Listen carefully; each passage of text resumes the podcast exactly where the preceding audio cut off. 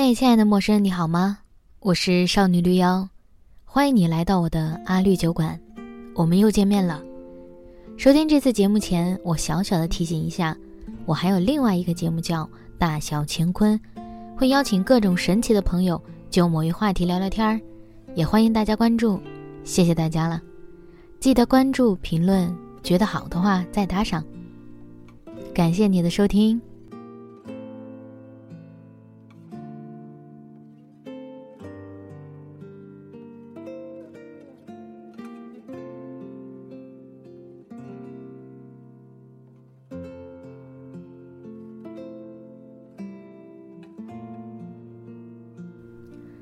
再过几天，我们就走完了二零二一年的旅程。这一年你过得怎么样呢？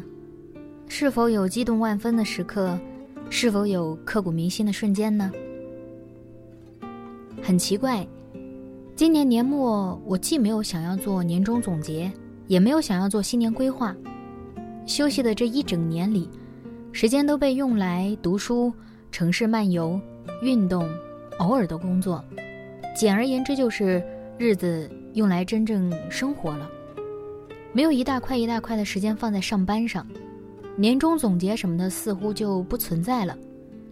但转念一想，读过的书、听过的音乐、看过的电影，也应该拿出来整理一下，不然他们就可能被扫到哪个记忆的角落，落了灰也再难想起来。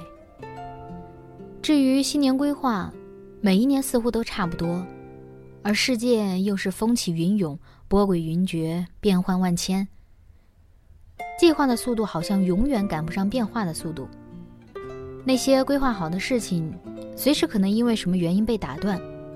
那我们干脆就尽力的过好每一天，不留太大的遗憾好了。其实我今天既不想要谈年终总结，也不想要谈新年规划。只是日历翻到这里，难免多少要讲一点什么，似乎又什么都没有讲。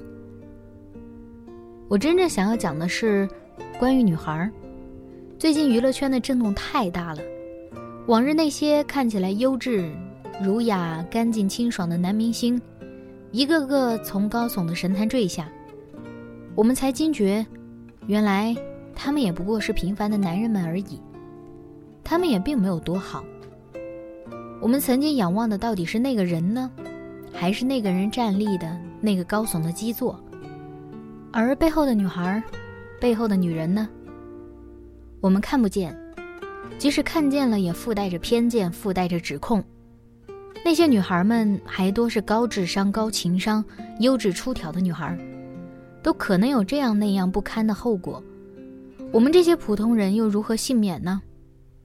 于是，我想讲讲女孩。我想讲讲女孩们要怎么在这个光怪陆离的世界存活。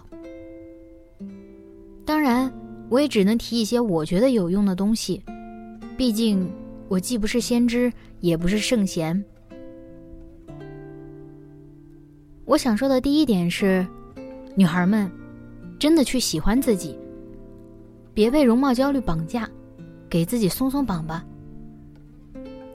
前几天我想起来很久没有翻一翻跟听众交流的邮箱，心血来潮去翻看了一下，有那么一两封新邮件，其中一封是叫我帮忙看看他写的文章，另一封是一个叫君君的女孩，真情实感写了很长。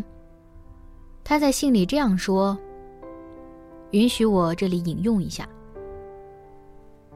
我是一个对自己的外表特别不自信的女孩，近几年每次发照片都要修很久，修好图发布朋友圈之后，只要评论区一有人说你胖了之类的话，我就特别焦虑，甚至会去问评论者，我哪张照片显得胖？在这个人人都追逐精修、颜值至上的时代，我也曾活在滤镜和修图里。并为外表深深的焦虑和自卑着。作为一个不符合当下白幼瘦审美的女孩，从小到大都容易被边缘化。比如，班级表演节目的主角永远不会是她，被要微信的也不会是她，甚至她曾经的男朋友，也会嘲讽她的外表和身材。看到你的视频之后，我真的非常触动。你没有刻意去磨皮滤镜，没有去修掉自己的颈纹。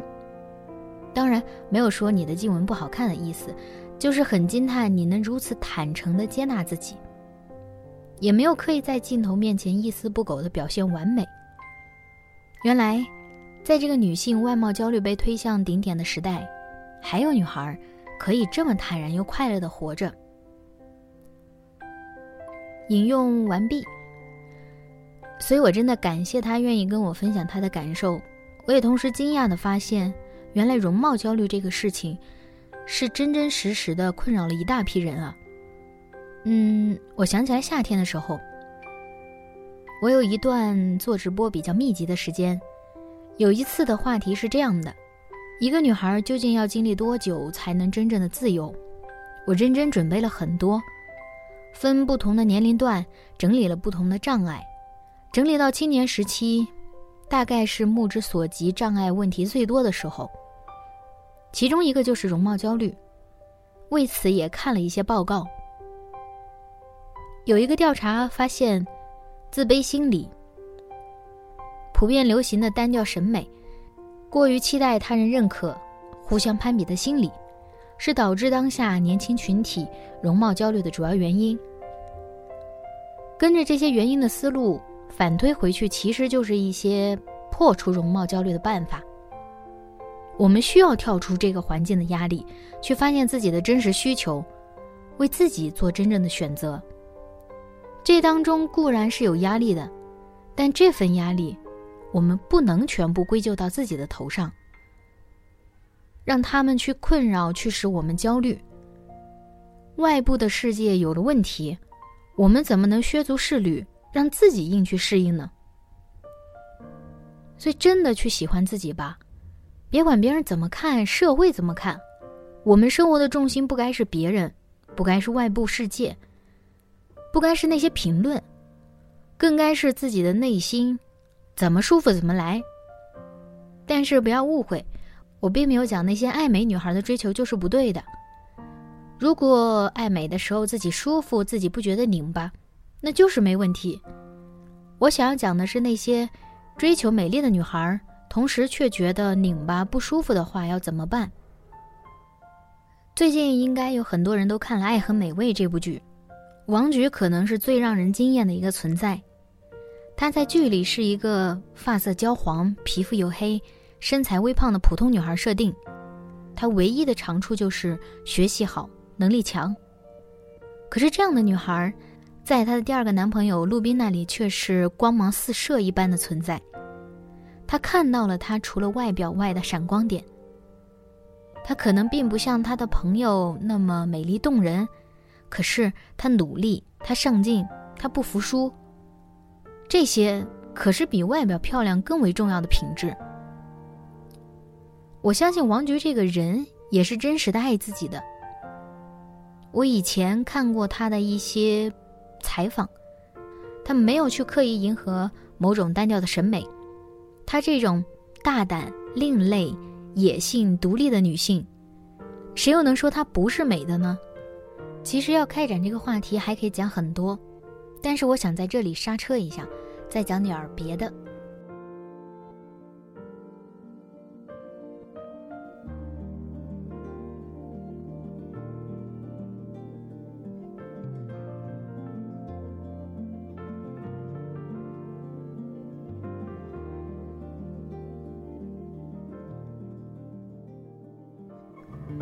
第二点，我想说，女孩们，诚实的面对自己，与自己握手言和。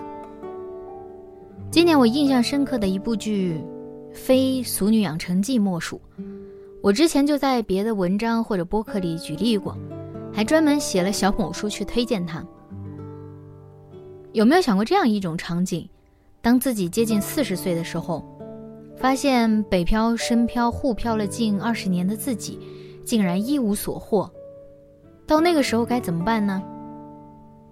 要怎么接受一个貌似是 loser 的自己呢？剧里的陈嘉玲就是这样的设定：做一份讨厌的工作，谈一场很长的恋爱，终于要进入婚姻殿堂，可是家长过分干涉小两口的生活，让陈嘉玲倍感压力。发生了一系列的事故后，她看清了自己的内心，辞掉了讨厌的工作，与未婚夫分了手。三十九岁的她，失恋、失业，似乎一下子什么都没有了。于是他返回台南老家，回到小时候生活的地方，过渡一段时间。剧里穿插着他童年的故事，所以我们大概知道他是怎样的人，从何处来，经历过什么样的生活，有着怎样的家庭。三十九岁的陈嘉玲历经世间冷暖，人生沉浮，她终于知道她要什么了。她终于发现，女孩无论怎么样。无论几岁，请一定要爱自己，因为她曾有过那么温暖的童年啊。他不知道接下来的路要怎么走，但他告诉自己，接下来的每一天，他至少可以不为感受，平凡但是诚实，普通但理直气壮的往前走，做一个接受自己的俗女。其实我们现在。各种焦虑的背后都隐含着无法接受自己和无法接受现状两种想法。我曾经也想过在北京混个出人头地、有头有脸；我曾经也想过职场上如何大杀四方，让江湖流传我的故事；我曾经想过让父母过上令人艳羡的生活。可是我发现我办不到，可能能力有限。可能时机不对，可能有很多我也看不清楚的可能。我们都有着各种各样美妙的梦想，我们尝试过努力去靠近梦想，可是最后发现那些梦想有些变成了泡影，有些凭借自身的能力根本办不到。那就选择诚实一点，接受自己，接受自己不是无所不能，接受自己的现状。这个没什么不好，现状不一定是最好，但同时也不是最差。我们也许够不到最远最亮的那颗星星，但我们也许伸手稍作努力，就可以够到相对远。说亮，但是没那么亮的那颗星星也很好。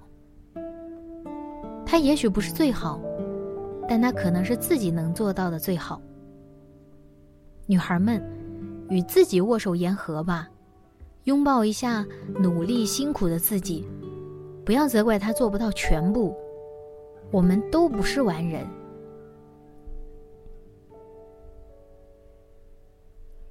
我要讲的第三点是，爱情虽然无法解决自己的问题，但也不用害怕迎接它，或者放弃它。我最羡慕的能力之一是爱的能力，是纵然遍体鳞伤，还是相信爱是存在的，是不惧外界的眼光，勇敢选择内心所爱，是完满完整的一个人遇到另一个人，是可以选择拥有，也可以选择宁缺毋滥。我们见过太多的爱情神话，我们见过有人为爱修了天梯。我们见过电影里有人爱上了水中的生物，和他投奔到水里做了一条鱼。我们见过有人说，一想到你，我这张丑脸就泛起微笑。我们实在没有办法否认世界上存在爱这一件东西，只是它是否降临在我们自己身上，那实属凑巧，实属命运。我在另一篇文章里写过。真正可以谈恋爱的，真正拥有爱情的人，应该是那种，他拥有自己完整的人生，有能力可以一个人生活，和世界产生真正的联系，有自己的兴趣爱好，生活丰富富有活力，一个人的黑夜不会觉得寂寞，没有爱情也不会觉得自己的生活有什么问题。成为这样的人，就是成为一个。既不需要婚姻，也不需要恋爱的，可以独立自由而丰盈的活在这个世界上的人，那就可以选择婚姻或者恋爱，也可以不选择婚姻或者恋爱，因为即使不选择，他也仍然可以自足自得的一个人生活。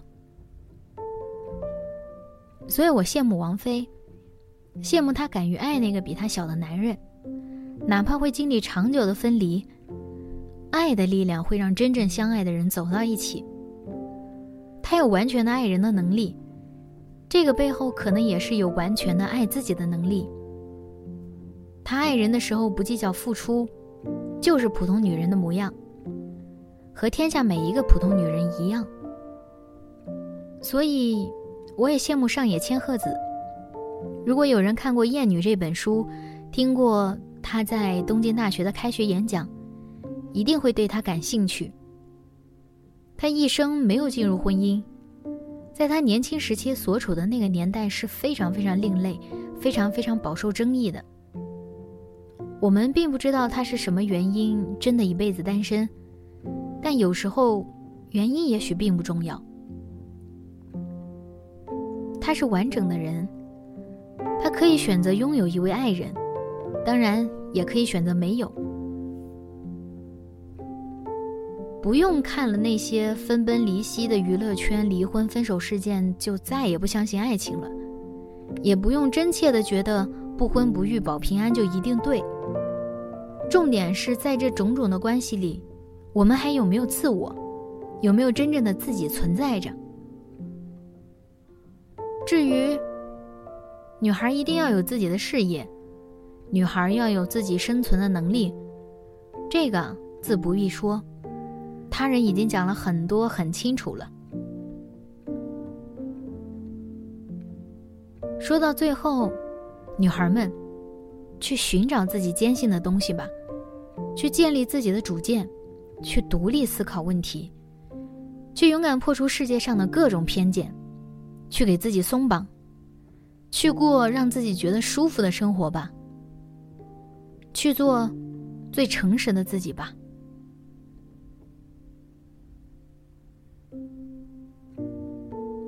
好了，今天的节目就是这样，祝你今天愉快。对了，我的第二本新书《毕生追求爱与自由》已经在各大平台上线了很久了，欢迎大家支持。谢谢大家。